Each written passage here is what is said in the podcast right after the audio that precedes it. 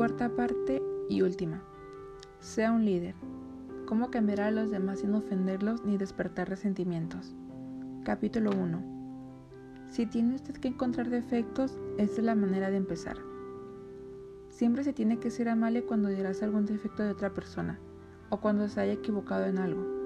Lo mejor es decirlo amablemente. Algo que también funciona para que la persona no se lo tome mal es felicitar primero por el buen trabajo hecho y ya después comentarle de manera muy cordial algo en lo que haya fallado y nuevamente terminar con otro elogio.